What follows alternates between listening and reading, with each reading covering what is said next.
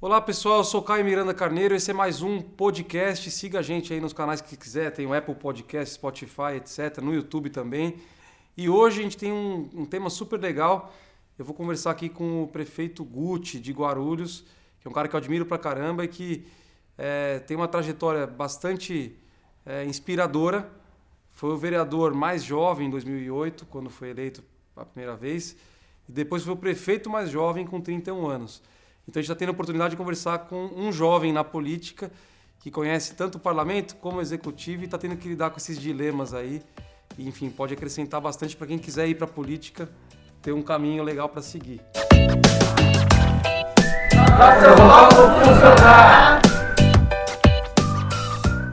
Guti, fala um pouquinho pra gente como que foi esse, essa trajetória. É, como que você veio parar na política, como que foi ser vereador e, e vir a ser prefeito. Bom, primeiro, Caio, é um prazer te receber aqui na prefeitura, poder falar um pouquinho da nossa experiência. Você é um craque, você é um cara que também eu admiro bastante, um cara muito técnico, além de ser político, é muito técnico. E é, é, é um, é um herói, cara. Eu gosto, eu gosto muito da, do jeito que você faz política e principalmente do jeito que você mostra é, para a população, para o seu interlocutor, o que é a política do bem.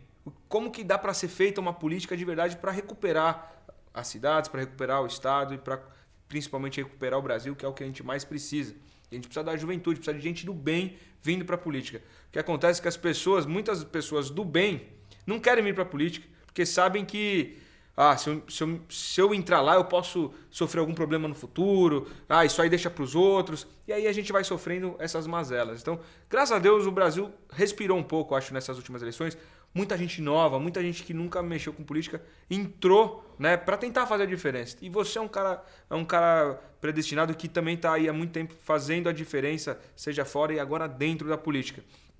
Bom, eu sempre gostei, sempre gostei de política, eu sempre enxerguei desde muito novo que a política é, é o jeito que você consegue modificar as coisas para o bom, para o bem, de uma forma coletiva.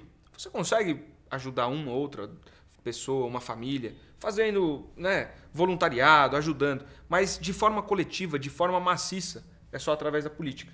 Isso desde muito cedo eu percebi. E desde a da época de escola, depois faculdade, eu sempre me, me engajei nesses movimentos estudantis, grêmio, e me filiei também a partidos políticos para começar um, um debate, para entender. Porque para você representar alguém, principalmente representar uma cidade, representar um coletivo, você precisa entender do que você está que você está falando, do que você está fazendo. Não dá para você hoje você se candidatar a algo sem saber o que você quer defender. Né? Ter voto por ter voto, tá na Câmara por estar tá na Câmara, tá no Executivo por estar tá no Executivo. Isso não existe, acho que não cabe mais na política esse tipo de, de situação. Então eu sempre me preparei muito. E eu sempre sonhei em estar hoje onde eu estou, prefeito de Guarulhos. Para isso, eu precisava começar. E aí comecei pelo legislativo. Né? Nada contra quem já começa mais em outros cargos mais altos, enfim, executivo. Nada contra isso. Mas eu, como muito novo, eu fui candidato com 23 anos a vereador, eu sabia que eu precisava fazer um bom papel no legislativo, precisava entender o que é o legislativo, para depois alçar maiores voos. Então, eu me candidatei a primeira vez, me, eu me elegi na raspa do tacho, né? Foi, como a gente brinca aí, raspa do tacho, 2.478 votos foi eu fui um dos menos votados que consegui me eleger. Então, e minha campanha foi feita de amigo, né? Como naquele momento, em 2008 ainda não tinha uma força a internet, né? Ainda era um pouco da campanha mais tradicional. Então eu peguei os amigos, meus amigos eu mesmo ia na casa das pessoas pedir licença para colocar uma plaquinha, eu dirigi o meu carro de som, enfim, eu escrevi lá a paródia do meu jingle que pegou na cidade, então e Peguei meia dúzia de maluco aí junto comigo e a gente foi trabalhando. E deu certo. Eu, eu costumo falar que, que a população é, me, me elegeu, só que foi Deus que foi colocando tudo no lugar certo na hora certa. Porque a gente, eu venci naquela ocasião um vereador que estava em três ou quatro mandatos, já era o presidente do clube é, da cidade, mais famoso da cidade e tal. Então, foi realmente, e por uma margem pequenininha de voto. Então foi, foi Deus que colocou: olha, você merece estar lá porque é seu sonho e você vai fazer um bom papel. Enfim. E aí começou minha, minha trajetória. Pode ser, pode ser, e eu me conheço muito bem, que se eu não tivesse ganho já na primeira, eu já estaria em, em outro ramo de atividade. Porque você fala, pô, você acaba se frustrando, fala, não, então isso, isso aqui não é para mim. Mas eu, eu mesmo, eu dou outro conselho para as pessoas. Às vezes você não ganha na primeira, você não ganha na segunda, mas você tem um sonho, você tem que persistir, né? E, e foi dando tudo certo. Mas aí me reelegi bem, mais que o dobro dos votos, e fui candidato a deputado federal. Fui bem votado na cidade, mas não ganhei para deputado. E falei, pô, mas fui muito bem votado, não vou desperdiçar o que as pessoas estão é, colocando de esperança em mim. E fui candidato a prefeito e deu certo. Eu sempre fiz um antagonismo, uma oposição com muita responsabilidade ao PT, porque eu não acredito em nada do que eles defendem. É, é, na verdade, eles nem eles acreditam no que eles defendem. O discurso deles é uma coisa, é muita demagogia. E a prática é outra, e está aí o resultado no Brasil. Essa é a minha visão. Lógico que eu não crucifico todos os membros do PT. Né? Em qualquer partido tem gente do mal e tem gente que faz a boa política. Mas aqui em Guarulhos eu sempre falei muito das coisas que não, não avançavam, não andavam. E, e fala pro pessoal, às vezes, quem não é de Guarulhos, quanto tempo que era? Porque o PT ficou muito tempo aqui, né? Até você entrar. Quantos anos foram? Quantas gestões? Vai me interrompendo que eu falo demais. Mas vamos lá, foram 16 anos de PT, quatro gestões, né? É, enfim, então eles aparelharam demais a máquina e é o que a gente está fazendo, é o que eu acredito. Eu estou desestatizando, estou enxugando, estou diminuindo o tamanho da máquina administrativa, porque, na minha visão, o Estado ele tem que regular e fiscalizar o serviço. Não dá, a maioria do serviço. Não dá para o Estado querer, o município, a, a máquina administrativa querer fazer tudo. Mas só você ter bons parceiros que executem e você fiscaliza. Tá executando bem, permanece. Não tá? Tchau, até logo. É, é esse é o modelo, na minha visão, que vai dar certo para o Brasil e que aqui a gente começou a implementar e muita coisa mudou. Pô, isso é muito legal. Você vê que o Gucci é um liberal aqui. A gente tá. Ele, nisso a gente é muito parecido. Nós dois somos do PSB, mas a gente acredita que o Estado tem que ser mais eficiente, enxuto, focar nas áreas essenciais e, e intervir o menos possível na, na vida das pessoas. Agora, uma coisa que eu te perguntar também é, você teve uma lei que repercutiu muito, que foi a lei anti-bullying. Fala um pouco disso e assim, porque a pessoa que assiste a gente, que ouve o podcast, ele vai, tem gente que vai querer sair para vereadora no que vem, aqui em Guarulhos, em outras cidades, e aí a gente tem que mostrar para eles que às vezes boa, um bom projeto de lei pode inspirar as pessoas, mudar a vida das pessoas, né? Sem dúvida. Essa lei de combate ao bullying dentro das escolas foi a primeira do Brasil. Depois virou lei em alguns estados, enfim. O que, que a gente nesse nessa lei o que, que a gente pregava, o que a gente coloca lá nessa lei é justamente mostrar para o jovem que ele tem condição de ajudar um outro que está sofrendo algum tipo de problema dentro da escola. Então, basicamente, é mostrar para o jovem, olha, você não faça o que você com os outros o que você não gostaria de sofrer. E mais do que isso, se você tem um amigo que está sofrendo algo causado por um terceiro, ajuda ele a combater, mas não de uma forma a vias de fato. Mas olha, procura ajuda, procura o diretor, procura os pais, você sabe que o bullying, ele muitas vezes tem causas fatais. E isso dá para evitar com instrução. Isso dá para evitar desde que a gente consiga enxergar tudo isso. Porque o que você não enxerga, você não evita. Agora, esse, essa lei é exatamente para que a gente consiga extrair dentro das escolas esses problemas, para que no futuro não traga uma, é, uma sobrecarga é, na vida das pessoas, impacte negativamente. Um exemplo, é, a gente pode citar vários exemplos, mas de jovens que sofreram bullying enquanto, enquanto criança, depois, quando atingem a maioridade, 17, 18 anos, voltam, e aqui, cidade de vizinha, Suzano, voltam à escola metralhando todo mundo, acabando com sonho, com vidas, com famílias, de Verdade. pessoas que eles nem conheciam, porque sofreram num passado, não foram tratados e nem foi evitado esse sofrimento. Então, é uma lei que causa um impacto gigantesco né? Porque é aquele efeito borboleta. Você não sabe nem onde ela vai causar o efeito, mas ela causa um efeito positivo. E, e o Estado tem que estar mais presente nesse sentido de, e não só nisso, mas de combate às drogas, ou seja, tudo aquilo que não presta para a sociedade, o Estado tem esse dever de enxergar isso e, e combater de alguma maneira. Muito bom. É, outra coisa que a gente queria falar com você era a questão da. Isso é uma pergunta minha, assim, uma pauta que eu bato muito lá em São Paulo, que é a questão do empreendedorismo. Né? Fomentar empreendedorismo. Então a prefeitura ela é responsável por alvarás, você tem comércio ambulante, comida de rua, uma série de coisas. Lá em São Paulo a gente tá, a gente fez uma lei lá para permitir que o microempreendedor individual possa ter a TPU, que é o termo de permissão de uso. Antes não podia, então travava e o cara era obrigado a ter um sócio, uma sociedade para poder empreender.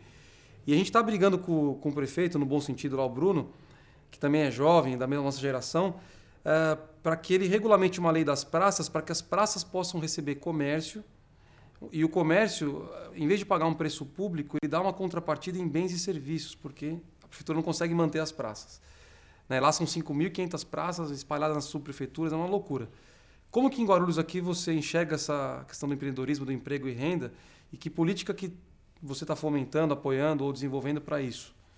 Bom, cara, é, é crucial. Não, não existe, na minha visão, na minha humilde visão, não existe progresso de nenhuma cidade no mundo se não fomentar o empreendedorismo, se não fomentar toda a cadeia produtiva. Não tem jeito. Você precisa gerar renda, você precisa é, gerar dividendos para o município através de impostos, você precisa gerar emprego.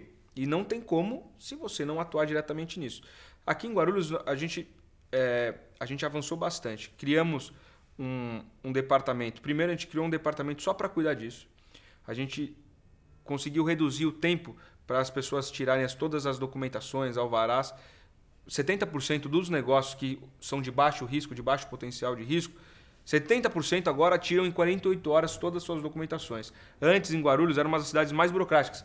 Seis meses praticamente. Agora, em 48 horas, porque a gente aderiu ao programa Via Rápida. Foi, foi uma das primeiras cidades a aderir e que teve um case de sucesso muito grande. A gente criou também um programa através da Secretaria de Desenvolvimento Econômico, que é o Aprende, que, na, na verdade, é, são workshops e palestras, enfim, todo, todo um arcabouço de conhecimento que a gente transfere para aquelas pessoas que têm as suas MEIs, por exemplo, para que elas cresçam.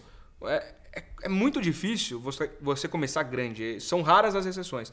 Você sempre começa pequeno, e eu tenho várias histórias de pessoas com seu pequeno comércio começaram com MEI, enfim, e hoje dão emprego para 10, 15, 20, 30, 40 pessoas. Então a gente tem que apostar no pequeno. A gente tem uma grande atratividade, Guarulhos voltou a crescer, a gente desburocratizou muito. Começamos a atrair grandes investimentos para a cidade, investimentos de 500, 600 milhões de reais, de bilhão de reais, né, que eu posso até dar exemplo aqui. Mas a gente foca muito no pequeno empreendedor, porque ele de fato, para a gente ter um, um polo gerador de mil empregos, que dê mil empregos, a gente vai precisar de um investimento extraordinário. Agora, se a gente focar em mil mês, que o cara vai gerar sua própria renda, e depois, quando ele conseguir dar um salto ali e ter uma pequena empresa, dar mais dois empregos, a gente está falando de dois mil empregos. Então, não dá para substituir uma coisa pela outra. É isso que eu quero extrair aqui na minha conversa. Uma coisa não se substitui a outra. Precisamos das, dos grandes investimentos, mas a gente precisa muito dos pequenos investidores também, que têm um sonho de ficar grande e a, a prefeitura precisa ajudar. Hoje pela manhã eu estava num, num, supermercado, estava inaugurando 150 empregos diretos, 600 indiretos. E eu, e eu disse exatamente isso a eles. Falei, ó, a prefeitura, às vezes, ela não consegue ajudar, mas nesse setor né, do, do, do produtivismo. Mas se ela não atrapalhar, já tá bom pra caramba. e eu falei isso no meu discurso. Falei, olha, prefeitura às vezes não consegue ajudar, mas só da gente não atrapalhar, já tá bom, porque as coisas começam a crescer. Então, Guarulhos trocou o chip, né? A gente veio trabalhando muito. Então, tem vários grandes investimentos vindo para cá. Por exemplo, a GLP, que é um, é um dos maiores complexos logísticos do mundo, né? Um grupo logístico, comprou um milhão de metros aqui e grandes empresas vão se instalar. Né? Investimentos é, extraordinários serão feitos. É, um grande hospital está vindo para cá também, 600 milhões de reais de investimento. Dois, out, dois outlets. Guarulhos não tem nenhum outlet. Né? Na verdade, o, o centro urbano expandido aqui, que pega é, Guarulhos, São Paulo, ABC, nenhum desses tem outlet. Guarulhos vai ter dois ainda esse ano porque que a gente legal, a gente está num eixo extraordinário aqui também. É, Fernão Dias, Dutra, Ayrton Senna. Então faz todo sentido. Do lado do aeroporto. Então faz todo sentido. Mas agora que começaram a vir os investimentos, por quê? É mágica? Não, não é. A gente está tratando com respeito. A gente não está fazendo nada além da nossa obrigação. Ninguém aqui é gênio, né? Eu falo isso, costumo dizer. Eu não sou gênio, meu secretário não são gênio. Mas a gente trata com prioridade o que precisa ser tratado com prioridade. E é por isso que Guarulhos está vivendo uma nova era de grandes empresas chegando aqui, coisa que era o contrário. Muitas empresas grandes estavam indo embora. Excelente. Guti, queria aproveitar essa oportunidade aqui. Tem dois movimentos que eu faço parte. Um é o Livres, e o outro é a RAPS, né, que é a Rede de, Apoio Político pela Sustentabilidade. E um tema que ambos os movimentos apoiam muito é a questão do saneamento básico. Teve a EMP, agora tem uma lei no Senado.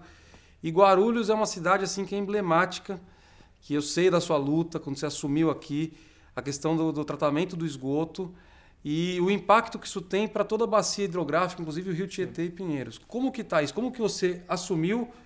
O que, que você já conquistou, a questão da Sabesp, e o que, que você pretende entregar até ano que vem? Bom, Caio, se você me permitir, eu vou um pouco mais além, até para dar uma radiografia do que, que a gente herdou aqui em 2017. Né? Pegamos, e aí finalizo com essa questão do saneamento básico. A gente pegou uma cidade com 7,4 bilhões de reais em dívida. Ou seja, era a cidade mais endividada do estado per capitamente falando. Pouquinho menos do que São Paulo, que é a capital. Só que os orçamentos, o orçamento da capital 12 vezes maior do que o de Guarulhos. E nós precisávamos ter, fazer algumas escolhas, né? Um tratamento de esgoto com 2% naquela ocasião. 2% de tratamento de esgoto, índice medieval, que eu costumo sempre falar. Pô, nem, nem na época medieval tinha um tratamento tão ruim quanto o que a gente herdou. E segunda cidade do estado com esse problema. Distribuição de água. 80% de Guarulhos sofria rodízio todos os dias. Né? Então, tem lugares até que três dias sem água para ter 12 horas. Então, a gente herdou todos esses problemas de infraestrutura, além de uma dívida gigantesca. E a gente precisava tomar algumas decisões lá no passado, lá em 2017. A primeira delas, como é que a gente resolve uma parte dessa dívida? Resolver dívida é pagar ou ter inteligência e buscar fazer algumas composições. A nossa companhia de água e esgoto, que é o SAAI, devia, 7, é, devia 3,2 bilhões. Só a nossa companhia de, de, de saneamento e de água para a Sabesp, 3,2 bilhões. Todo mês era gerado um déficit de 10 milhões de reais, de 8 a 10 milhões de reais. Por quê? Muito precatório, né? dívida juros sobre juros. Então, por mais que a gente conseguisse arrecadar né, através da, da, das cobranças, 10, 8 a 10 milhões de déficit todo mês. Sendo assim, a gente não tinha dinheiro nenhum para fazer novos investimentos. Sendo assim, Guarulhos ia sofrer sempre com abastecimento de água. A gente precisou tomar uma decisão. Começamos lá na época do governador Geraldo Alckmin e tudo se concretizou com o governador Márcio França, é, de transferir né, a competência desse serviço de distribuição de água para a Sabesp. Ou seja, a gente fez uma concessão, 40 anos de concessão, se livramos dessa dívida, ela já não aparece mais no nosso hall de dívida, mês a mês vai sendo abatido, até que no final de 40 anos, Guarulhos não vai dever mais esses 3,2 bilhões. Tivemos uma pequena, podemos chamar assim, mas não é o um nome técnico, mas uma pequena outorga, ou seja, um desembolso inicial da Sabesp também para que a gente consiga fazer uma série de obras. E o principal, o maior ativo disso tudo, de toda essa negociação, que até o final de dezembro, até o final desse ano, a gente consegue, dezembro de 2019, a gente consegue acabar com o rodízio na cidade de Guarulhos. Hoje já são um milhão de pessoas fora do rodízio. Até o final do ano, 1 milhão e 400 mil pessoas não terão mais rodízio em Guarulhos de água, ou seja, vai ter água todo dia e toda hora. Isso é um ganho fantástico para o morador que precisava armazenar água. Aqui a gente tem uma cultura, todo mundo tem uma cultura de ter caixa d'água em cima das suas casas, porque já sabe que não ia ter água, então tem que armazenar. E agora a gente está mudando essa realidade. E aí, entrando diretamente na questão do esgoto, a gente herdou com 2%, 2,38% de esgoto tratado na cidade. É muito pouco, muito pouco mesmo. É, é, é inacreditável. inacreditável. Inacreditável. Hoje, com todos os esforços, tudo que a gente fez, a gente chegou a 12%. E se a gente não tiver alguma parceria estratégica, a gente não avança mais do que isso. E a minha missão é terminar esse mandato até 2020 com 40%. Então, todo o meu time é, jurídico, todo o meu time de fazenda está estudando a melhor maneira para que a gente consiga de fato ter um serviço que consiga tratar de, é, da melhor forma possível o esgoto da cidade. E a gente sabe aqui, você, obviamente, né, e quem está nos ouvindo, que tratamento de esgoto, saneamento básico reflete diretamente na saúde. Se você não tem uma cidade que trata seu esgoto, que tem um saneamento básico de qualidade, com certeza você vai ter muito problema na área da saúde e vai ter que desembolsar dinheiro que o município não tem para tratar, tratar, tratar as pessoas. Então é por isso que a gente está é, tá focando muito. Agora, a missão, eu tenho duas missões esse ano de infraestrutura na cidade. É resolver de uma vez por todas, saber qual o caminho que a gente vai seguir para conseguir tratar o esgoto, chegar na meta que eu disse, até o final de 2020, 40% do esgoto tratado, e iluminação pública, pra, que a gente está finalizando né, a PPP, vamos abrir os envelopes há alguns dias aí, para que a gente tenha uma iluminação de qualidade com LED, gerando eficiência é, energética, gastando menos, iluminando mais. Caramba, é muita coisa. Ó. Quem está ouvindo a gente e assistindo, você vê é, a dificuldade que é, porque um bom trabalho como esse são desafios muito grandes. A gente tem que divulgar, tem que é um case e acho que assim eu sou vereador em São Paulo, mas eu, eu gosto do Brasil e, e é evidente São Paulo e Guarulhos são irmãs vizinhas. E a galera de Guarulhos vai para São Paulo, de São Paulo vem para cá. É uma relação quase que é, como se fosse uma coisa só. Vamos lá, para um outro tema que eu sofri muito, eu fui relator lá em São Paulo e agora está em voga nacional a questão da previdência. Você aqui teve que fazer um regime próprio de previdência. E pelo que eu conversei antes com você, com o secretário de governo Peterson, a gente, vocês conseguiram é, fazer um regime próprio, é, reestruturando o Instituto de Previdência aqui, fazendo uma regra de transição para as pessoas que estavam CLT para vir e também um regime de previdência complementar aderido ao SP Previcon, ou Exato. seja, completo. Perfeito. Então, isso foi tentado no passado pela antiga administração, porque você bem sabe, e as pessoas talvez que estão nos escutando e nos assistindo não saibam, mas desde a Constituição de 88 é obrigado a ter um único regime, não é isso? Uhum. É, e aqui em Guarulhos, como em vários municípios e até alguns estados, tinham dois regimes coexistindo. Então, o CLT e o, o estatuto, o estatutário, né? O estatuto próprio. O que, que nós fizemos? E, por, obviamente, por questões é, obrigacionais, que não, não, não tem como o prefeito falar ah, faço ou não faço. Se você quer fazer, se você é legalista, você tem que fazer. E a, a antiga gestão tentou fazer. Resultado: 10 mil pessoas na rua, 10 mil funcionários públicos protestando contra isso, eles não conseguiram fazer. Isso porque era o Partido dos Trabalhadores e não fizeram da forma adequada. E a gente respeitou, a gente ouviu muito. Todo o processo, é importante dizer, a gente ouviu muito o funcionalismo. Não dá para a gente tirar da nossa cabeça o que a gente acha o correto. Né? A gente tem que consultar, e não só os nossos especialistas, mas consultar também as pessoas que vão ser impactadas com isso. E esse é um dos princípios que a gente tem aqui. Então a gente fez, no mínimo, no eu, no mínimo, participei de três reuniões com o funcionalismo, com o sindicato, com associações representativas das categorias, e a gente foi colhendo o que, o que dava para permanecer, o que não dava para permanecer, o que eles tinham como algumas imposições. Então, quinquênio, sexta parte foi, foi respeitado. Porque também a gente não pode jogar fora toda uma história do funcionalismo que ajudou a construir a cidade. Então a gente respeitou algumas coisas e aprovamos por unanimidade na Câmara. Então, hoje a gente, a gente chama aqui in-house o RP, né, o regime próprio, a gente conseguiu, estamos fazendo a transposição do sistema. É, acredito que no final de julho já esteja tudo transposto. Vai gerar uma economia aproximadamente aí anual nos primeiros cinco anos de 20 a 25 milhões de reais. Essa é muita coisa. Cara. Essa é economia que a gente vai gerar e já é um alento para os nossos cofres e para o funcionalismo também foi muito bom. É, o impacto, nós temos aproximadamente 25, arredondando 25 mil funcionários públicos. O impacto positivo foi para 15, aproximadamente 15 mil pessoas. Então, esse ano elas tiveram um reajuste acima do DIES, só nessa migração. Teve gente que teve reajuste acima de 25%. Para você ter uma ideia do que foi, o que impactou para as pessoas e para o município foi muito bom. Então a gente conseguiu aprovar. E ainda vai ter o, o recolhimento acessório na SPPrev. Então, com certeza, foi um ganho para as pessoas. Ainda existe um, um, um, um certo é, temor de alguns, como é que vai ser essa, essa contribuição complementar, como é que faz, né? As pessoas têm medo ainda do que elas não conhecem, mas aonde acontece isso, dá certo, e eu não tenho dúvida que aqui vai dar certo também. Porra, muito legal. Essa é uma luta que eu, lá em São Paulo a gente não conseguiu, porque ela demorou para fazer, tinha que ter sido feito antes. Aprovou uma reforma. Lá a reforma foi a seguinte: é, simplesmente aumentou a alíquota e para os novos servidores está limitado ao teto do DNSS. Então, não conseguiu se estruturar. Agora, por decreto, vão fazer o SP Previcom, o complementar tal. E, enfim, esse é um desafio. Você vê, Guarulhos, então, já está com a sua reforma da Previdência dos servidores resolvida. Então, Brasília, se fizer mudanças, vai ajudar, mas eles já estão respirando sem depender da reforma de Brasília.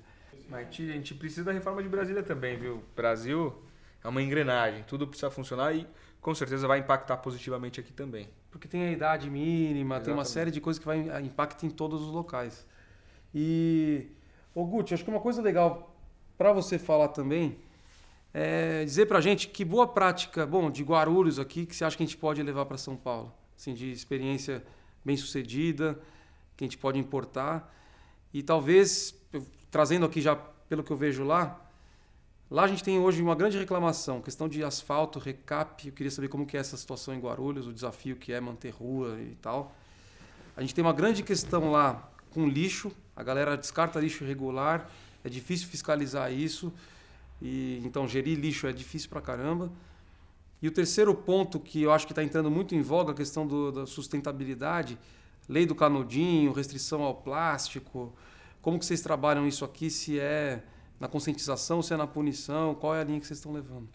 Maravilha, vamos lá. São temas São extrema- vários, né? São vários temas e, e temas extremamente importantes. Quanto ao recap, são, como você bem disse já, São Paulo, Guarulhos, né, sofrem dos mesmos problemas, só a escala é um pouco menor de Guarulhos, mas dez vezes, geralmente 10 vezes menor. Mas, então, a gente lançou, a gente tem um asfalto muito antigo e a manutenção não foi feita da forma adequada. E aí, não é culpar governante A, governante B. A gente sabe que está sobrando uma conta, está sobrando sempre para os municípios. Tá, a lógica está errada. Tu- a- os municípios que operam o dia a dia, que estão lá na ponta, e a gente arrecada tudo, tem que mandar para a União, a União manda para o Estado, o Estado manda para o município, aí chega uma fatia muito pequena, dependendo aí de 16% a 20%. É, é muito pouco. E a gente tem que fazer milagre com esses recursos. Tá errado. Primeiro de tudo, óbvio que a reforma da Previdência é extremamente importante, mas a gente precisa ter uma reforma é, muito maior. A gente tem que trazer a valor presente é, essa inversão. Não dá o, o pacto federativo ele tem que ser outro. Não tem como. O pacto federativo é velho, é arcaico, não funciona. O- os recursos têm que chegar na ponta. As pessoas vivem e elas conseguem dialogar com o município. Muito difícil um cidadão conseguir dialogar com, com o Estado diretamente. Muito difícil, principalmente com a União. Mas agora com o município, é o dia a dia dela. E aí reflete nisso tudo, porque ruas de 20, 30 anos de idade. É óbvio que com as intempéries vai, vai estourando. Então, aqui em Guarulhos, a gente, só para falar da nossa operação Tapa Buracos, a gente, a gente começou há 50 dias atrás aproximadamente. Pelos nossos registros de reclamações, nós tínhamos 14 mil buracos. Foi, fomos para a rua 50 dias atrás. Já tapamos 20 mil.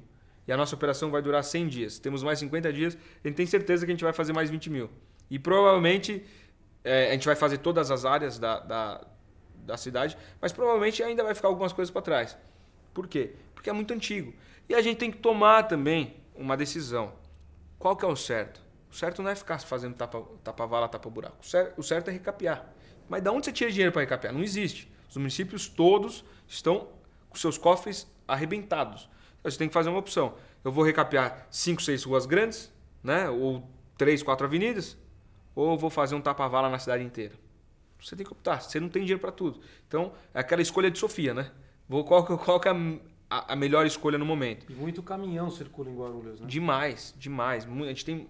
A logística de Guarulhos é perfeita, né? A gente está aqui no entroncamento, como eu disse no, agora, alguns minutos atrás. Então tem muita. A, riqueza do Brasil passa por aqui, chega por aeroporto, passa pela Dutra, que liga o país inteiro, enfim, Rio. Então a gente tem muito, tem muita. Tem muito centro de logística aqui na cidade. Então, caminhões pesados vão destruindo mais as nossa, nossas vias. Então a gente começou um tapa-vala eficiente, mas o certo mesmo é um recap. Só que para recapear Guarulhos, por exemplo, as principais avenidas, as principais ruas, de, ah, principais acessos de ligação, uns 200 milhões de reais. É. Não existe, não, não tem de onde tirar isso. É surreal, a não ser que tenha um convênio governo federal, governo estadual. São Paulo, fazendo essa, essa lógica aí de 10 vezes, 2 bi só para fazer o recap das principais. Então não, não tem como. De onde o, o prefeito Bruno Covas vai tirar dinheiro para fazer é, um asfalto novo, enfim, um recap de excelência? Então não tem como. Então a gente tem que fazer essa escolha. Descarte regular problemaço. Aqui, eu falo para os meus secretários, a gente, não anda, a gente não anda quatro esquinas sem ver uma com descarte regular. Então, nós estamos até dialogando, nós temos aqui o, o, o Exército, ele está presente aqui, né? É, através do seu recrutamento de jovens, a gente, que é o tiro de guerra, a gente, a gente tem eles muito próximos da cidade, eles ajudam. Então a gente quer, junto com o Exército, é, conscientizar as pessoas de quais são essas mazelas, do que isso pode trazer. Porque é, a pessoa nunca joga na esquina dela, ela vai jogar na esquina do vizinho, na esquina da rua de baixo, no bairro do lado. E isso prejudica toda uma cidade. E aí vem chuvas, fortes chuvas, todo esse entulho, todos esses descartes vão para dentro dos córregos. E aí esse descarte vai entupir o córrego, o córrego vai subir, a água vai entrar dentro da casa das pessoas. Então é um efeito cascata que atrapalha muito a vida orgânica de uma cidade. E a gente vai trabalhar muito a conscientização e estamos firmes lá para conseguir revitalizar as áreas, porque não adianta. Eu falo para você fazer um desafio. Vá em algum lugar em São Paulo ou em Guarulhos, enfim, mas faça a remoção do, do entulho. Deixe uma câmera lá com time-lapse ligado. Não dura 24 horas. O lugar limpo. Vão despejar lá. Agora, se você reurbanizar, requalificar o espaço público, você tira, coloca uns banquinhos, uma iluminação mais é, com mais qualidade e tal, com certeza não vão jogar mais lá, porque o espaço público está sendo bem é, utilizado. O problema é como você vai ter dinheiro para fazer em tudo que é lugar isso? E tem lugares que também não aceitam esse tipo de, de transformação. Não, não, não, tem como fazer. Então, não é uma missão fácil. O principal e é no futuro é, de fato, educar as pessoas. Mostrar para elas que isso é problema. Sintetizando rapidamente aqui, um exemplo. Eu estive em um bairro, na, nessas, nessas fortes chuvas de janeiro, onde a água, as pessoas moravam, finalizar. As pessoas moram na frente do na frente de um córregozinho. Veio a chuva, né? O córrego subiu e entrou dentro da casa das pessoas. Eu cheguei no bairro, as pessoas, ah, prefeito, isso no meio da, da encrenca toda, né? Porque prefeito, vereador tem que estar na hora da encrenca. Na hora do bom não precisa de ninguém, né? Então, eu fui na hora, juntou lá umas mulheres, um pessoal, prefeito, você descer do carro, a gente te joga no córrego, porque bravo, pessoal bravo. Falei, gente, eu tô aqui porque a minha, minha função é tentar ver o que, que eu posso fazer. Isso não vem de hoje, é um problema crônico da cidade. Estou aqui para resolver. Tal. Conclusão: o pessoal entendeu. A gente foi lá, levou toda a equipe da prefeitura para minimizar os impactos, para as pessoas sofrerem menos. Perfeito, andei com todo mundo tal. Tô saindo. Uma das pessoas que foi reclamar e que falou que ia me jogar no córrego, ela tinha. Eu vi ela jogando um pedaço de sofá que acabou dentro do córrego de novo. Eu falei, mas é isso, aí tá o problema, você não pode fazer isso. E as pessoas não fazem por maldade, elas fazem por falta de instrução. Elas não sabem que aquilo volta contra elas mesmas. Então, a educação é a chave para tudo. Não tem o, governo federal tem que investir o que tem, o que não tem em educação e todos os tipos, né, em todos os níveis. Só a educação vai transformar o país. Não tem como, não tem outro jeito. O resto é tudo paliativo. O resto é tudo combater o, o, efeito. E a gente tem que atuar na causa, que é uma educação de qualidade. É isso aí, pessoal. A gente conversou com o Guti, prefeito de Guarulhos. Quem quiser, segue ele, na, ele nas redes, acompanha o trabalho dele. Como vocês puderam ver, tem muita coisa boa sendo feita aqui. Brigadão, Guti, pelo papo. O Guti usa, usa o crachá, eu queria até falar isso, já o nosso tempo estourou. É uma coisa muito legal, porque ele, ele é emblemático. Ele é servidor público, não tem vergonha disso, assume isso o tempo todo. É verdade. Então, como é que até repercutiu isso aí, né? É rápido, Caio. Estourou o tempo aí, mas é o seguinte: o presidente de uma grande empresa, um CEO, ele não precisa usar o crachá. Porque ele fez aquilo do zero, construiu um império. Então, tudo bem. É aceitável ele usar, porque aquilo é dele, ele construiu. A cidade eu não construí. Eu estou tentando ajudar a cidade, eu tenho um prazo de validade. Então, eu sou um funcionário público.